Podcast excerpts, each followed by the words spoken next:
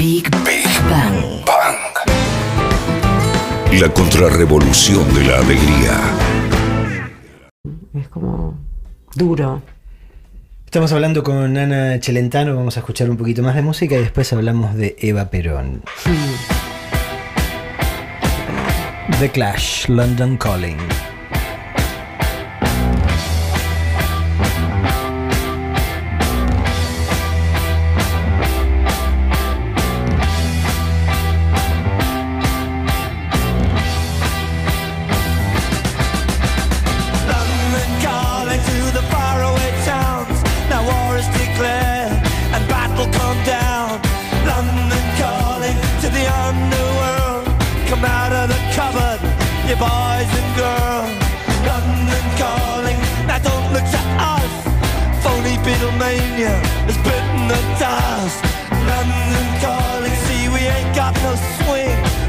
For the rain and the truncheon thing. The ice is coming, the sun's zooming in. Meltdown expected, the wheat is going thin. Engines stop running, but I have no fear, cause London is drowning. I live by the river to the imitation zone. Forget it, brother, you can go it alone. London calling to the zombies of death. Holding out and draw another breath. London calling, and I don't wanna shout. But while we were talking, I saw you nodding out. London calling, see we ain't got no hide, except for that one with the yellowy eyes. The ice is coming, the sun's zooming in. Engines stop running, the wheat is going thin. A nuclear error, but I have no fear, cause London is drowning. I,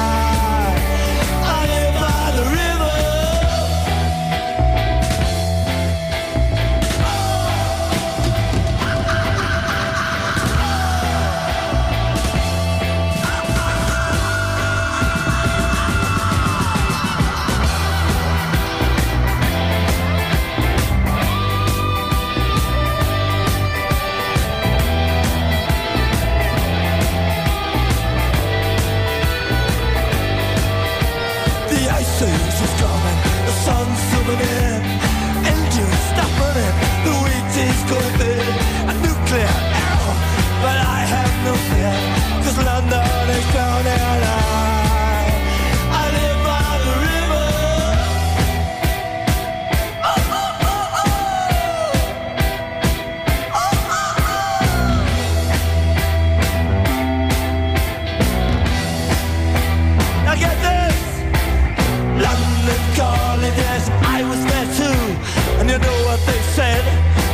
it was true.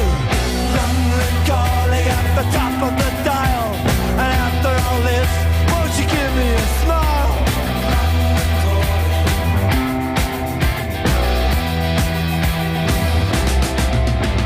I never felt so much alike, alike, alike. Big Bang. El estallido. Importante es lo que uno hace con el tiempo que le fue dado, negrita, dijo él. Yo no quise nada para mí, pero sabía que aunque dejara girones de mi vida en el camino, alguien recogería mi nombre y lo llevaría como bandera a la victoria. Lo que escuchábamos obviamente era a Ana Celentana, que no tiene nada que ver con Adriano Celentano, o sí, digo. Eh, No sé, no sé, quién sabe. Alguien preguntaba, algún oyente decía este. Es napolitano también, Claro. así que. Eh, en, eh, en esta obra que se llamó Cerellas, ¿no? Digo, ¿cómo, ¿cómo estaba estructurada en, en esta, esta obra en particular? Cerellas es una obra que es un encuentro imaginario entre Frida Kahlo, Simón de Beauvoir y Eva Perón. Y la obra arranca con estos tres personajes en una especie de limbo, Limbo. Mm. que son tres mujeres que fueron contemporáneas, eh, que no se conocieron personalmente pero que tuvieron algunas conexiones entre ellas. Eh, de hecho, Aurora Venturini, que era una gran escritora platense, que fue secretaria de Vita, cuando cae, cuando derrocan a, a Perón en el 55, ella se, se exilia eh, y se va a vivir a, a Francia un tiempo y para en la casa de Simone de Beauvoir y, y Paul Sartre durante un tiempo. Y, mm, y Evita era muy amiga de María Félix, eh, que era muy amiga a su De vez Frida. de Frida Kahlo. Eh, amiga y algo más parece. Este, así que bueno, un poco a raíz de, de esas conexiones empieza esta primera escena donde vas viendo los personajes que dicen qué bueno hubiera sido un encuentro entre nosotras tres. Y a partir de ahí sucede ese encuentro donde hablan de su vida, sus amores, la pareja, el aborto, la maternidad y, y- y todas las cosas, y obviamente sus parejas, ¿no? Claro, tres mujeres Tres. que, que- que, entre otras cosas, este, se impusieron a este, tres parejas eh, Enormes, poderosísimas, ¿no? Digamos, este, por eso, porque Diego, Claro. Diego de Rivera, Juan Domingo Perón y Jean-Paul Sartre no- Claro. no, eran nenes de pecho, ¿no? Exactamente. Digo, ¿cómo, ¿cómo encaraste esto? Yo pensaba hoy, hoy cuando pensaba que iba a hablar con, eh, con- con vos y que te iba a preguntar, eh, por esto me acordaba de mi experiencia, digo, salvando la, la distancia. Digo, cuando me apareció la tentación de escribir algo sobre Rodolfo Walsh, este, yo decía, no, yo no, no puedo ponerme como escritor, digamos, este. No, no me da el cuero para ponerme este con Walsh ya siendo Walsh, ¿no? Este. Walsh, el tipo que, que sabe quién es, lo que quiere, este, lo que va a hacer, digo, es demasiado este, grande para mí. Y ahí surgió la cosa, el chiste de decir, ah, bueno, pero ¿qué pasa con Walsh antes de ser Walsh? Walsh, el, el- el gorila este, de Ujú, 29 claro. años, este, que de repente se encuentra con la historia que después termina siendo Operación Masacre. Y digo, bueno, bueno con, e- con ese tipo que todavía está verde, yo sentía que podía llegar a identificar y que lo podía llegar a entender. El otro me parecía que era de, de un bronce al que yo no podía alcanzar, ¿no? Digo, ¿cómo, cómo te calzas la peluca de, de Eva y te la crees? Y porque es un juego, porque el teatro es un juego a fin de cuentas. Mm. Entonces, lo que hago es jugar y, y jugar en, eh, no, no tiene que ver tanto con el respeto, sino con, con, la, con la posibilidad, eh, primero, de decir esos textos. La obra escrita por eh, Erika Halvorsen eh, tiene mucho eh, de, de- de Trabajo sobre los textos claro, de- los, de- de los textos de Vaperón, tanto de, los textos Beauvoir, escritos como de los discursos de Evita. Y para mí, bueno, que soy obviamente una ferviente admiradora de Vaperón, eh, poder decir esos textos ya nada más es un juego maravilloso. Eh, porque hay algo de su, de, de- de su investidura, de su figura, de su voz, de, de la palabra que ella tiene, del modo de hablar, de, que, es, que es maravilloso, que, que- te- te- te- te penetra, te invade. Y yo hago como una invocación, soy contratea, pero antes de, antes de entrar a escena hago como una especie de invocación fantasmagórica. Primero le pido disculpas y después le pido ayuda. Este, y, y- y la verdad es que la paso genial haciendo de Evita. Es como, es una maravilla poder estar un rato diciendo sus textos, su palabra y imaginándola. Nosotros la arrancamos un poco la idea con el director, que es Adrián Blanco, que es un gran director. Eh, arrancamos pensando en la Evita enferma, en la Evita al borde de la muerte que es una Evita que se empieza a ver a sí misma en perspectiva, que, que- que esa, porque aparte ella fue absolutamente consciente, de- de- del lugar que ocupaba, del lugar que iba a dejar, y, y- y yo creo que mm, tenía una fe eh, enorme sobre, sobre la huella que iba a dejar en los corazones de, de su pueblo. Entonces hay ahí un- un un trabajo físico que encaramos que, que- que tiene que ver con esa vulnerabilidad corporal, con y a la vez con, con- cruzándolo con una cosa, yo la hago bastante porteña, es como, tiene como una cosa medio canchengue, inclusión en la forma de hablar, no se notaba tanto en ese, no estuve muy bien en esa escena, me parece. no, pero ah, como una cosa muy, muy canchengue, muy desenfadada frente a las otras dos que tienen otro armado, ¿no? El, el Frida y Simón. Este, así que fue un laburo a dos puntas, digamos, desde de, la cosa más irracional que tiene que ver con, con, este amor y con esta admiración, y por otro lado es el, el trabajo con la voz, ¿no? Con, fundamentalmente con la voz y con la cosa corporal que va desde de la fragilidad al, al, momento donde ya pasaron la muerte y están ellas tres relajadas, este, y entonces tiene algo como casi tanguero, como mm. este Vos es... hablabas de, de, tu admiración por, por, la figura de Eva. ¿Hubo algo, este, algún clic, alguna capa que se te añadió, algo que creíste entender mejor después de interpretarla? Eh, sí, tiene que ver con. con algo que, que bueno, con, con, el paso del tiempo uno reflexiona, ¿no? Sobre, sobre algunas cuestiones y, y, la obra tiene un punto muy interesante, que es en algún momento de la obra ya no somos los personajes, sino somos las actrices que, lo, que, uh -huh. que interpretan a los personajes. Y ahí nos damos el gusto, digamos, eh, o la libertad de cuestionarlos y de expresar las diferencias que tenemos con, con cada una con nuestro personaje. Uh -huh.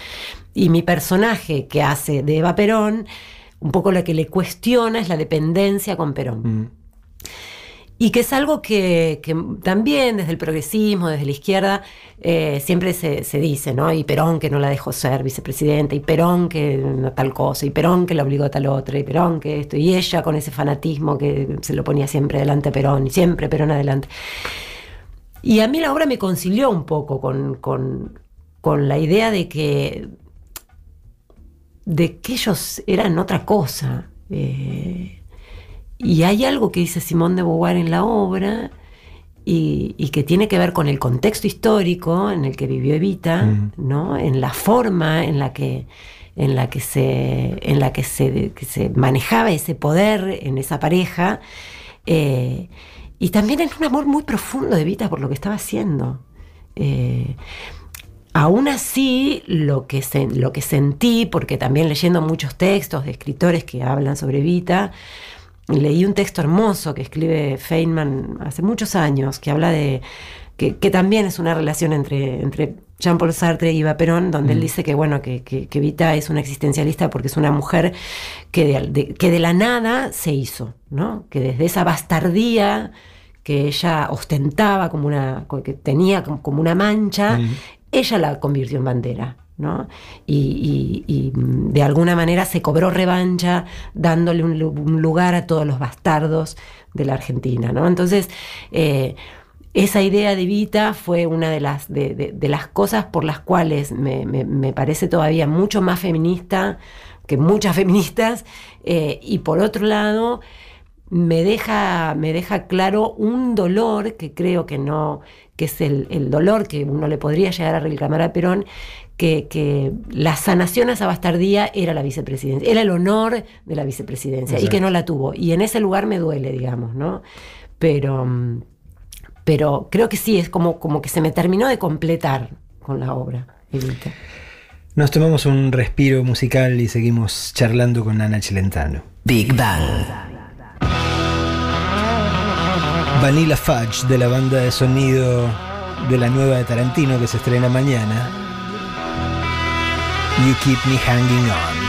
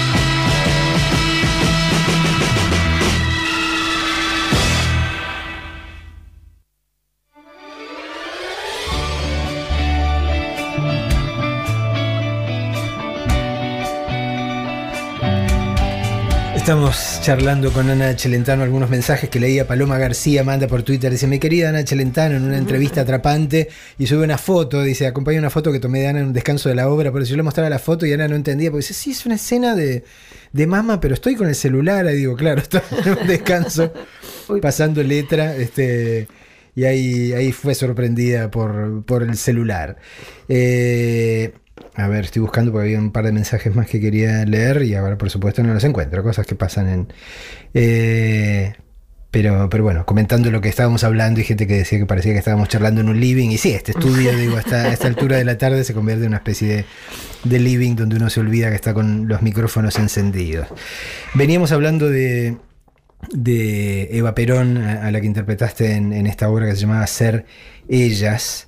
Eh, y pa- para los que pertenecemos a generaciones que, que no fuimos coetáneas del peronismo, eh, digo, qué sé yo, hablo con el indio y el indio este tiene recuerdo este, de determinadas cosas de, de su tiernísima infancia, pero el recuerdo de, de- de los camiones saliendo del correo del que su padre era jefe, este, con la, la- la sidra este, y, y los pan dulces para la gente este, que no tiene nada de Navidad o, o ese tipo de cosas.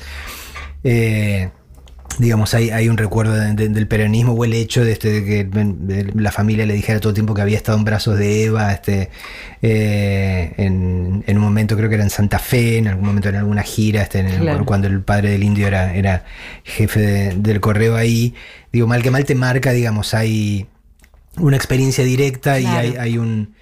eh, un fer- fervor y una emocionalidad que viviste, ¿no? Digo, los que los que somos más chicos siempre oímos hablar de esto eh, y, y en todo caso muchas veces nos, nos cuesta explicar eh, la, la pregunta típica y además cuando viajás, ¿no? Pero el peronismo, al final, ¿qué es el peronismo? Es decir, ¿cómo haces para explicar el, el peronismo a, un europeo?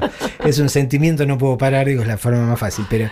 eh, y de repente yo no, no puedo dejar de pensar, eh, digo, salvando todas las distancias que queramos poner, etcétera, etcétera, pero lo que a mí me toca ver eh, en- al, al tener eh, este privilegio de acompañar a Cristina en las presentaciones de Sinceramente en distintos lugares del país, donde yo, ve- cuando, yo veo directamente lo que produce en la, en la gente, este, lo que la gente dice, lo que la gente hace, cómo se transfigura, este, eh, digo, ahora me da la sensación de que por primera vez puedo llegar a entender este, de, de qué hablamos cuando hablamos de, de- peronismo, ¿no? Digo, no, no sé qué te pasa a vos al respecto.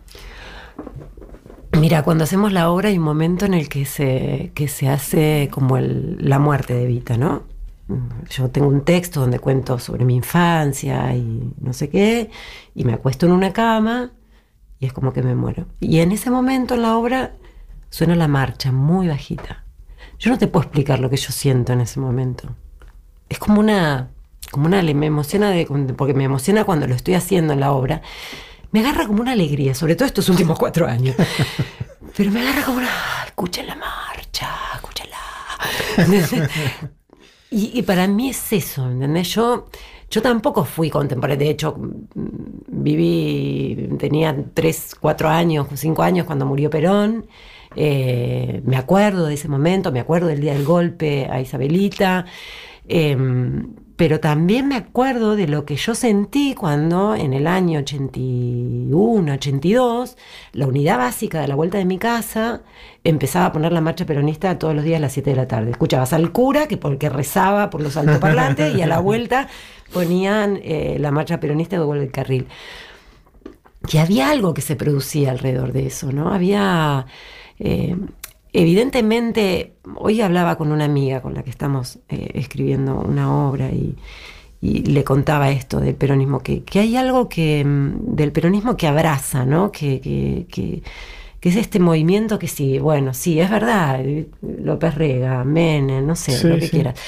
Pero es un abrazo en el fondo, es algo que te contiene, es algo donde, donde vos puedes estar y es algo que se transmite de generación en generación porque tiene que ver con la felicidad, tiene que ver con, con, con el tipo que pudo acceder a algo y, y- y que pudo acceder a, a- nivel material y a, y a- nivel simbólico también. Eh, es haberse sentido en el poder. Esto que te pasa a vos con Cristina. Yo estuve en muchos actos con, con Cristina en la Casa Rosada. No me quiero ni imaginar lo que debe ser hoy. Porque es muy distinto también, ¿no? Si a nosotros nos agarra esa efervescencia, pues, a tocarla, aunque sea.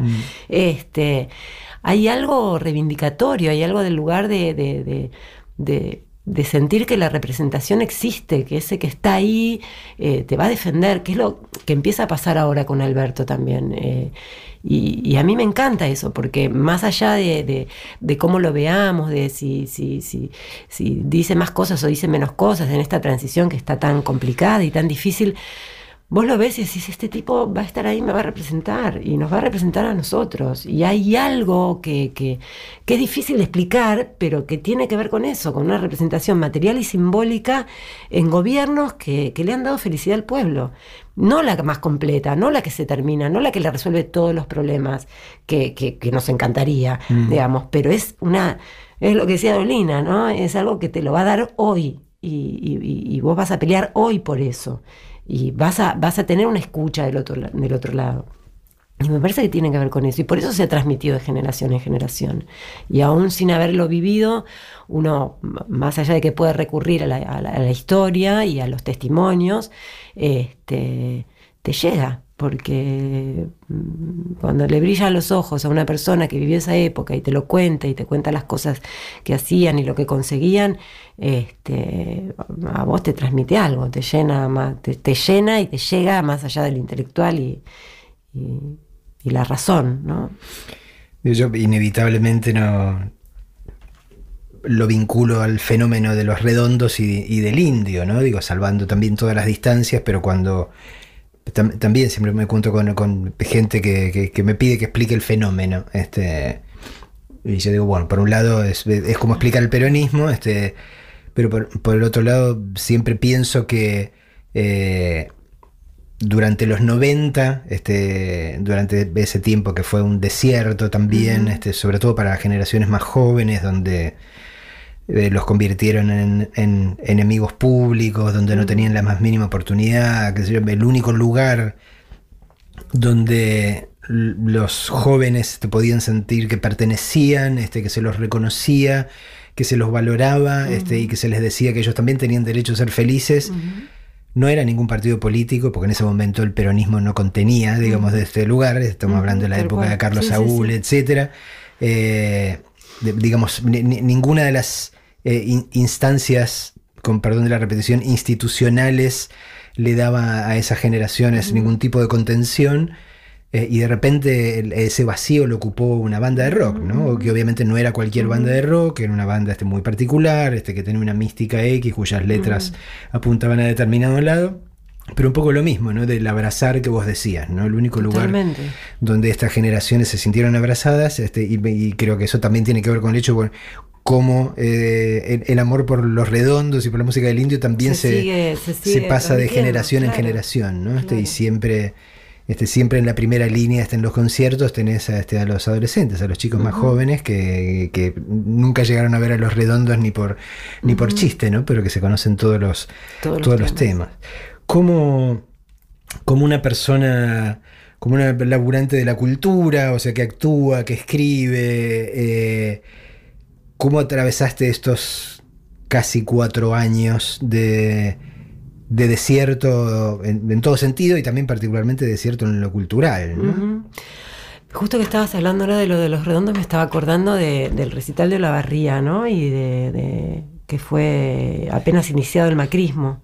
O la Barría fue Tandil. Tandil, perdón, fue Tandil, primero, Tandil, Tandil. apenas iniciado, sí. Que, que fue Eh. con que, que armaron toda la opereta con, con el tema de las dos muertes. ¿te No, eso fue después. Digo, Ah, ahí fue.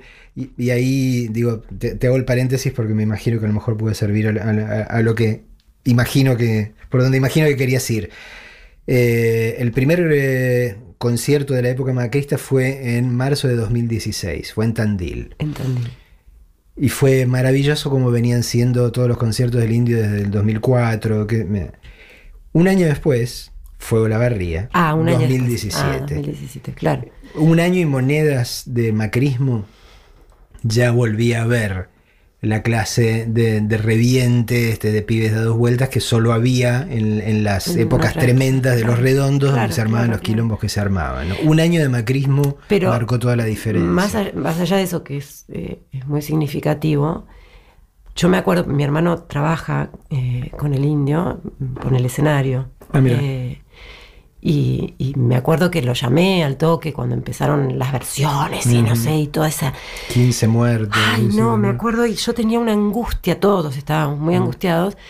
eh, y lo llamo a Ramiro y mi hermano, me acuerdo el- el- el- el- el- la bronca que tenía, el dolor que tenía de decirme eh, que, que el recital había estado buenísimo, que todo lo que habían laburado, todo lo que habían hecho. Y después cuando se empezó, ¿no? Como, y hablando con amigos, dicen, no, no, la sensación de que no nos van a dejar ser felices. No nos van a dejar ser felices estos tipos. Van a hacer todo lo que puedan por demonizarnos. Entonces, y era muy clara la movida, ¿no? En todos los medios de comunicación, era muy claro y lo que se vio eso. Y me acuerdo que nos hablábamos por teléfono y yo decía, bueno, eh, aguantemos, esperemos, porque eh, no sabemos nada en realidad, no se sabe nada. no- pero esta sensación de que te demonizan, de que, te- que de que cualquier levantada de cabeza que quieras hacer te, la van a cortar, esa es la sensación que yo tengo del macrismo y la cultura. Eh, esa sensación de estos cuatro años de desierto, de estos cuatro años de, de tener que pelear por cada subsidio, por cada cosa, por cada laburo, de la falta de laburo, de la depresión, de la angustia de todos los compañeros, de los, hoy ahora vengo justo de la obra social eh, de actores, que es una obra social solidaria, donde todos, eh, toda la plata entra y se reparte para que se puedan tener, eh, puedan tener cobertura de salud todos los compañeros. Y los chicos de la obra social, maravillas para que las cosas sigan funcionando, a pesar de que todos los servicios se, se crecen y se hacen cada vez más caros. Y, y tiene que ver con la falta de laburo, con la cero perspectiva de, de, de- de poder avanzar. Y que yo a veces lo hablo, esto hay como los actores estamos acostumbrados a la incertidumbre, en general los artistas, la gente que está en la cultura.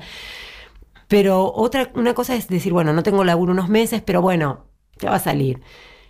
La sensación que vivimos estos cuatro años era que nos estaban tirando, empujando así del barco, cáiganse, vayan a Uber, vayan, agarren, vayan a vender empanadas en Plaza Francia. Cervezas artesanales. Claro, el parripollo de, Eh, de- de- de- de- de- de de la este época, siglo. ¿no? Y, y- y un poco parece como que uno repite siempre lo mismo, pero la verdad es que es eso, es que, que es lo que pasa en todos otros ámbitos, digamos, cuando vos ves que las pymes cierran, que la industria suspende operarios, que todo se achica, todo se achica, todo es el país para pocos, digamos, lo dijimos al principio cuando empezó esto y, y lo sostenemos ahora.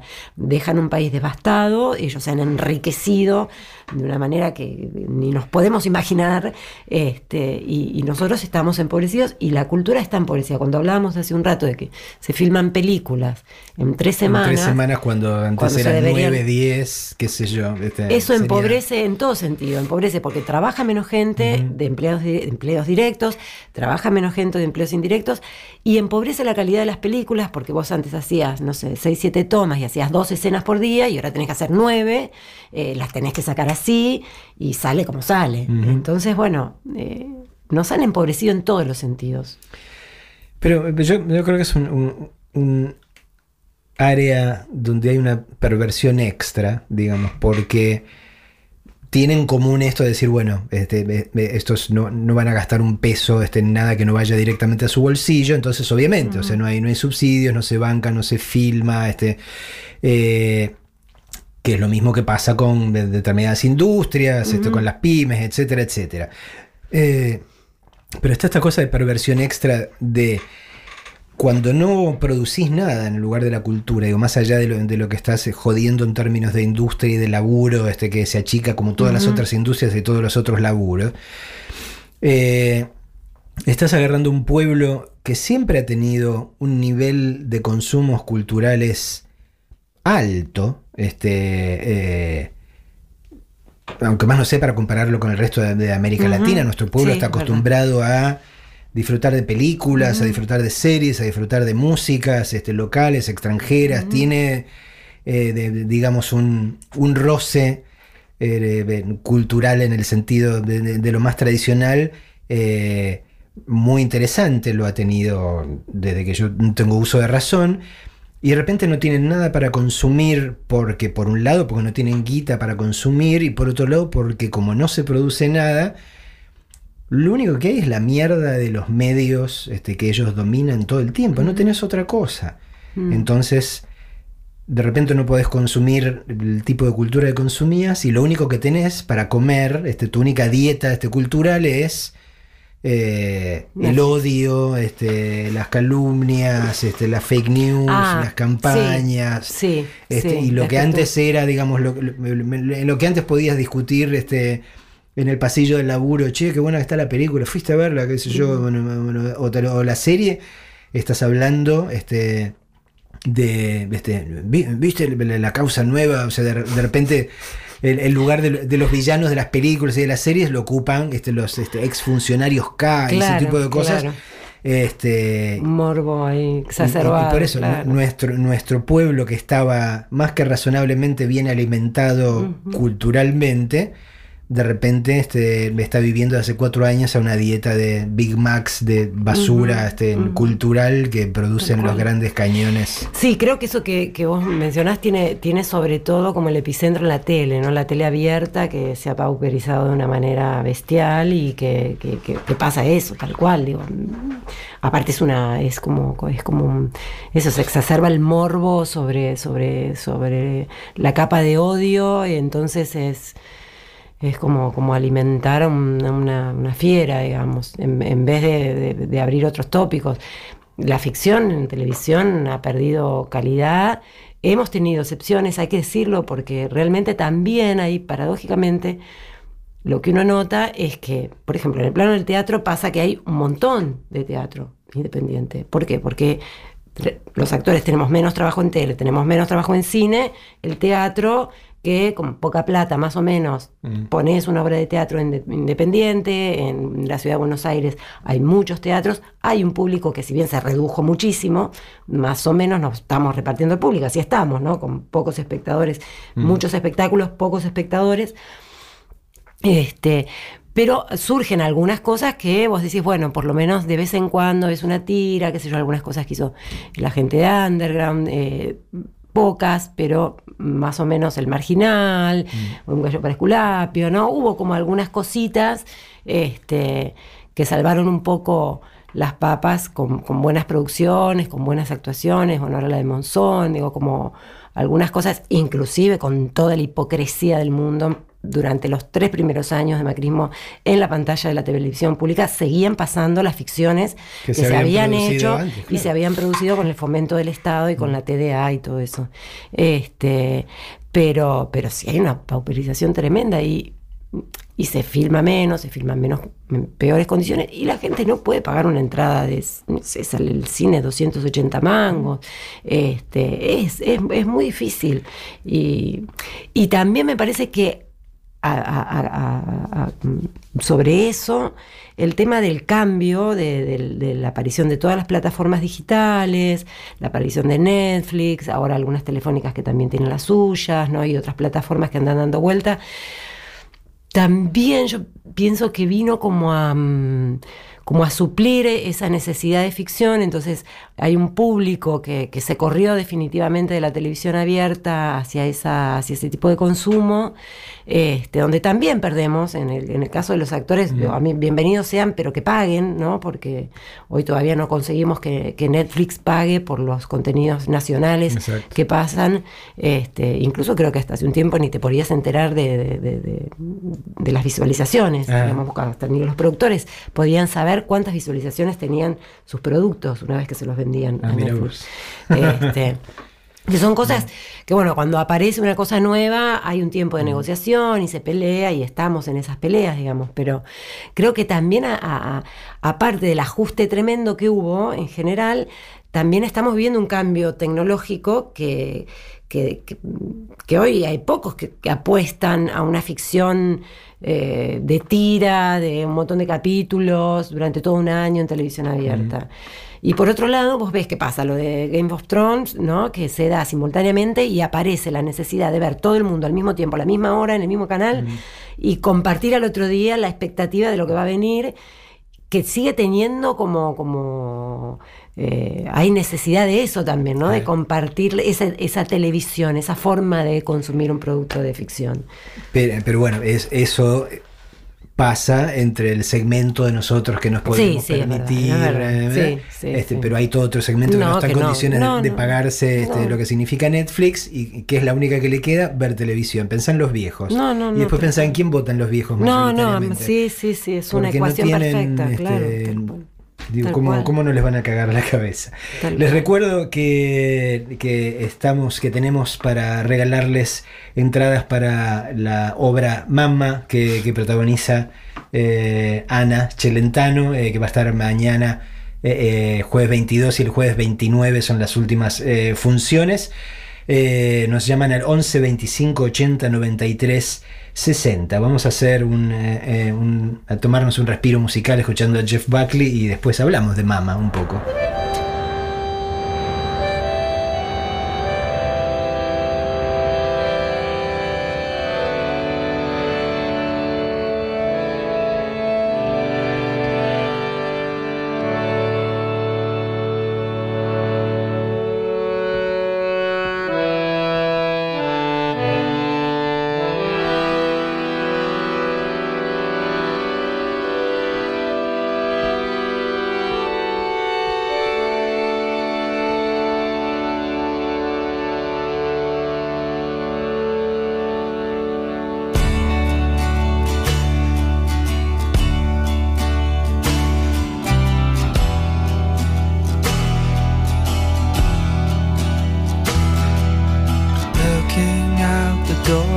See the rain fall upon the funeral mourners.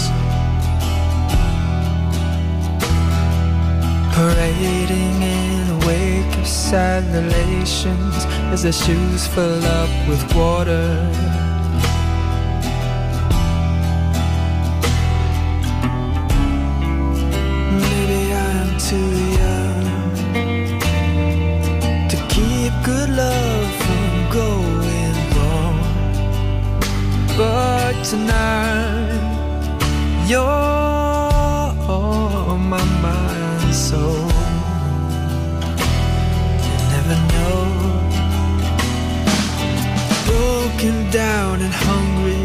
For your love, with no way to feed it. Where are you tonight? Child, you know how much I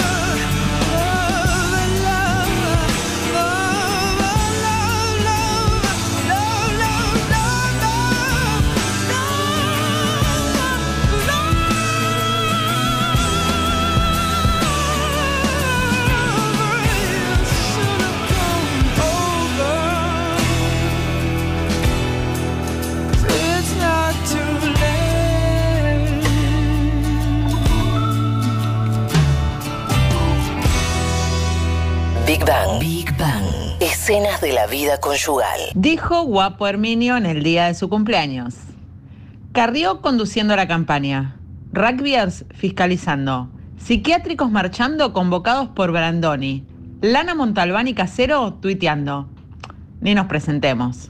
Ya ganaron. Agencia El Vigía publica que el actor Martín Seefeld ratificó su apoyo a Macri. Es una persona que escucha. Y el amigo arroba Juan Faerman dice, totalmente. De hecho, tuvo una causa por eso. Hola, soy Fernando Dobarro y estoy escuchando el Destape. Eh, muy buena la entrevista y me encantaría ganarme las entradas. Un abrazo para todos. Bueno, te la ganaste, Fernando. Fernando Dobarro Torres de Rafael Calzada. Te ganaste las entradas para Mama, eh, la obra eh, que está mañana, jueves 22 y el jueves 29 en un teatro bar. Juan Ramírez de Velasco 419, Villa Crespo, aquí en la capital federal. Eh, Fernando, obviamente la producción se comunica con vos para, para que arreglen cómo, eh, cómo te haces con las entradas físicas. Seguimos eh, hablando con Ana Celentano. Eh, ¿Qué es Mama, eh, Ana? Bueno, em, eh, Mamá, Mamá está escrita por Andrea Stefanoni, que es una ah, dramaturga y escritora, Andrea.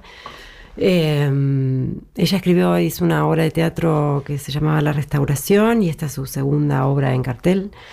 En este caso escribe y dirige y es, una, es un encuentro entre una madre eh, muy especial, una señora de San Isidro, eh, que dice unas cosas tremendas, muy a tono con la época, y mm, su hijo, que es un estudiante avanzado que está haciendo su, su tesis en Bolivia para recibirse de antropólogo. Y, y esto ha afectado mucho a su madre que tenía otros planes para él. Eh, entre otras cosas que le afectan mucho de su hijo. Este, y, y un poco la excusa del encuentro es que él se fue a Bolivia muy enojado con su madre, vuelve porque se ha enterado de que su madre va a poner, va a meter en un geriátrico a su abuela. Entonces, eh, a partir de ahí se produce un conflicto entre ellos dos, eh, que es una larga discusión de dos días, eh, con elipsis, son escenas que van pasando, distintos momentos de esas discusiones entre madres, madres e hijos, o padres e hijes, que, mm, que parecen que, que son esas discusiones que no tienen ni, ni- ni pie ni cabeza, ni principio ni fin, y que se pueden eternizar ¿no? en el vínculo. Y que al mismo tiempo es un encuentro, que es un desencuentro, pero que en algún momento alguno cede y, y aparece el amor, aparece el afecto que igual está más allá de, de- de- de lo que cada uno ve del otro y de lo que cada uno ve hacia, hacia el mundo, digamos, ¿no? Entonces, eh, es una obra que provoca mm, mucha identificación, es muy loco. Yo, una cheta de San Isidro, que digo cosas tremendas, tremendas, no sabes lo que es. Es una especie de me- mezcla de Graciela Borges con China Zorrilla y Habla Michetti. Eh, es tremenda, tremenda, Eh. mi señora. Y al mismo tiempo le da la razón en un montón de cosas, porque hay una cosa de conflicto afectivo con su hijo. Mm. eh, que te identifica mucho y, y la, y, y el público en general cuando sale de ver la obra te empieza a hablar de, de- de su abuela, de su madre, de su hijo y, y es muy, en ese sentido es lo que escribió Andrea es muy particular, tiene como mucha particularidad por los dos personajes, porque también el hijo es un hijo que, que- que- que es un reclamero y que hace reproche tras reproche y, y le trae cosas de un pasado que la madre dice, pero ¿de qué me estás hablando? Este, y al mismo tiempo lo entendés y, y- decís, pero bueno, pará, flaco, ¿viste? Y, y uno se ve, de pronto, yo me acordaba, me acuerdo, y de hecho trabajé mucho en, en recordando las reacciones de mi madre y de mis padres frente a esos reclamos eh, so- eh, sí, Que uno, que uno ha conservado durante uno décadas. conservado y alimentado con un rencor, ¿viste? Y de pronto vas y se los espetás porque fuiste al psicólogo. Este, y bueno, y tus padres hacen lo que pueden. Este, así que nada, eso decía, como esa particularidad que tienen los personajes, al mismo tiempo tienen la, la universalidad que tienen los vínculos. Este, entonces la gente se conmueve mucho, la verdad. Entre los mensajes que, que llegan hay uno de la amiga Graciana Peñafort que dice genia total, Ana Chelentano. Gracias, Graciana, querida. ¿Cuándo venís, Peñafort, a todo esto? Digo, esas cosas que son tan obvias, este, en las que uno no, no reclama, digo, ven- ven- venite cualquiera, al living, este, cualquier- cualquiera de estos días, Graciana, digo. Aprovechamos este, y seguramente se nos va a ir el programa así volando como se nos fue hoy, ya se terminó. Eh, Ana, eh, pero igual, aun- aunque más no sea muy brevemente, ¿en, en qué te vamos a poder ver eh, en, en breve? Y en breve, bueno, aparte de mamá, que nos quedan estos dos jueves, 22 y 29, eh, estamos, estoy, terminé de hacer una película hace un par de meses que se llama Ojos de Arena, que es sobre la desaparición de niños. Ahí también hago, ven- vengo con la madre a full, Uf, tengo tengo claro. un repertorio de madres de todos los gustos y calculo que se estrenará el año que viene. Tengo Te pido un taxi, que es una película, una ópera prima de los Armoya, una comedia romántica, juvenil, digamos, Mm. que hay una madre fumaporro muy linda, muy, muy, muy linda, un personaje precioso y mm, que espero también se estrene y una película que se llama Billy de, de Nicolás Tacconi con el grosso de Luis Luque Mm. eh, Laura Grandinetti, un elenco precioso, este, que esperamos también, ojalá se llegue a estrenar este año, viste que también no está fácil estrenar, este, y voy a filmar tres películas, por suerte, ahora con algunas participaciones, algunas más grandes, otras más chicas, con Eduardo Pinto, que me encanta, un gran cineasta, y, y otras dos películas más, una con de Laura em, Laura de Mierlo y eh, que se llama Lejos de casa y otra película con Daniel Penza que se llama El mal soltero. Así que bueno, vamos por adelante con el cine. Ana, muchísimas gracias. Eh, fue un placer charlar con vos. Igualmente para mí, Marcelo. Muchas gracias por invitarme. Gracias, Tano. Gracias aquí, a todo el equipo del Destape.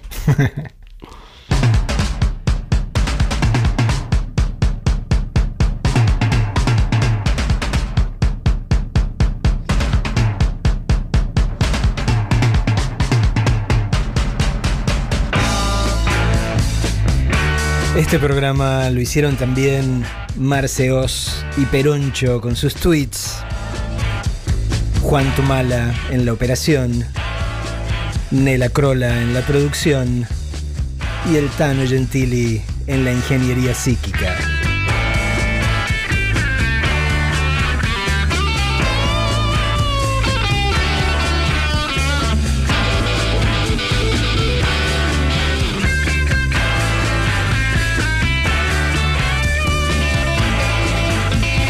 No olviden lo que dicen los Beatles en esta, que es prácticamente su última canción.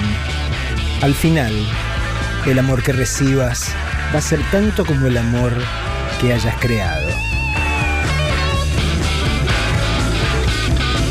A soñar en color, gente.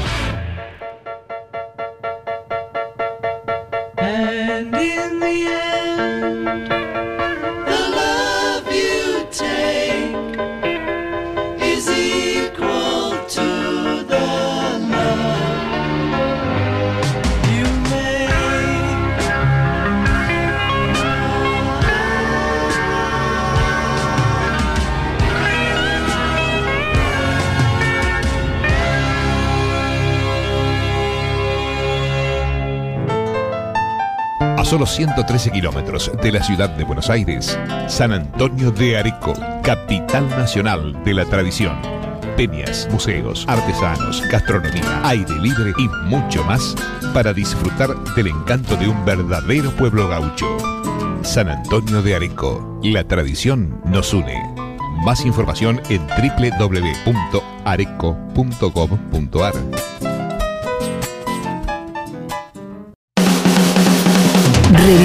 los mejores momentos de la radio. El Destape Podcast.